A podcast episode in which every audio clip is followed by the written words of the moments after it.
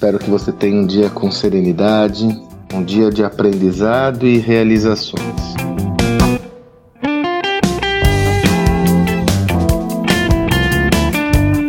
Não é à toa que eu falo tanto aqui com você sobre aprendizado.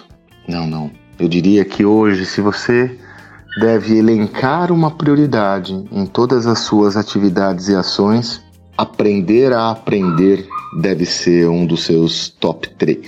Porque nesse ambiente em transformações tão abruptas, eu tenho dito cada vez mais uma crença que sempre tive na minha vida, a liberdade, ou melhor, a educação é a chave para a liberdade. Pois bem, tendo isso em mente, tendo essa visão em mente, tendo essa perspectiva em mente, é, eu tenho uma preocupação grande em compartilhar quais são os modelos de aprendizado mais adaptados a essa realidade. Ou seja, por meio de uma visão bem prática, como você aprende a aprender continuamente, como você está sempre apta ou apto a aprender continuamente.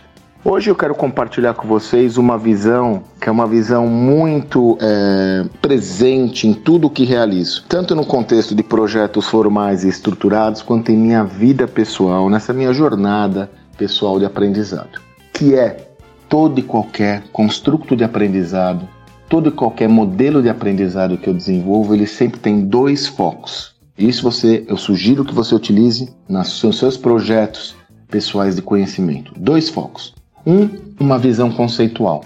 Por quê? A visão conceitual ela é fundamental para que te apresente quais são todas as nuances daquele conteúdo. A visão conceitual lhe oferece profundidade de análise. E essa profundidade de análise é fundamental para que você possa replicar aquele mesmo conhecimento em outras áreas do saber.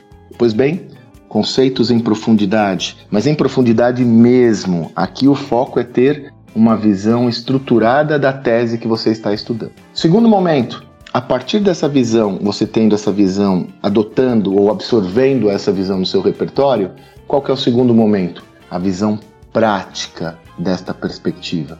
Ou seja, como o conceito que você viu ali, que você estudou, que você aprendeu, que você absorveu, se aplica na sua prática. Não na sua, mas na prática, perdão. Então você aí a tese qual é? É olhar como aquela, aquele conceito se configura como tal. Óbvio que a, meu, a minha área de estudo é o mundo organizacional. Então, por isso, eu sempre vou estudar o quê? O mundo das empresas.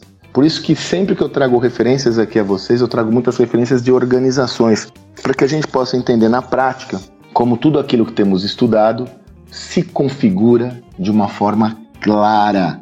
E aí você tem um sistema que é muito interessante, que ele se oxigena. Eu, eu, eu vejo a aplicação da tese na prática, mas eu também aprendo com a prática e da prática eu extraio teses. E aí eu faço um ciclo virtuoso. Prática, teoria, prática, teoria, prática, teoria. Você acha isso muito teórico? Não é. É o modelo que eu sugiro que você adote para aprender, sobretudo, sistemas e modelos de gestão. Estudando os conceitos, e veja, por isso que no nosso livro, por exemplo, no Estratégia Adaptativa, são 100 empresas citadas. Se você pegar no fim do livro, eu cito cada uma das empresas e a página onde ela é citada para que você possa conhecer melhor esse contexto. É uma tese muito mais usual do que teórica. Faça isso na sua prática. Procure entender as correlações claras com outras empresas, o que elas estão fazendo, mesmo empresas que não são do setor de, setor de atuação. Por isso que muitas vezes a gente está fazendo um trabalho com a área financeira e traz o caso Magalu. Porque eu quero que as pessoas pensem, reflitam sobre outras esferas do conhecimento, de outros segmentos, para que possa ter uma oxigenação maior do seu pensamento. Por isso você tem que estudar tudo. Estudar Tesla nos Estados Unidos, estudar Magalu no Brasil, estudar XP, estudar Netflix e sempre refletir sobre qual tese sustenta aquela prática, bem sucedida ou não. Todos os projetos que nós fazemos por exemplo, as nossas imersões. Basicamente, o formato das imersões é masterclass, tese, estudo de caso, onde nós pegamos uma empresa em específico para estudar como aquela tese se aplica nessa empresa. E terceira etapa, feedback individual. Esse é o ciclo de aprendizado que eu sempre desenvolvi para mim pessoalmente, por isso que eu sempre sou muito, estou muito relacionado ao mundo organizacional. Não deixo de avaliar a timeline das empresas, a evolução das empresas à luz das nossas teses e também tendo uma visão mais teórica. Está à sua disposição esse conhecimento, desenvolva a sua própria metodologia e não se esqueça de ter disciplina para aprender. porque a chave da liberdade é a sua educação. E conte comigo nesse processo. Eu, tô, eu estou sempre aqui. Tudo que eu encontro de achados, eu estou sempre compartilhando por aqui. Aliás, muitas pessoas me mandam mensagem. Essa semana eu recebi duas, três. Sandro, como eu posso ajudar nesse seu projeto? Como posso ajudar a aumentar, ampliar a mensagem aí do que você está trazendo? Então eu lhe digo, esse é um projeto voluntário que eu desenvolvo de compartilhar conhecimentos aqui por meio dos meus áudios.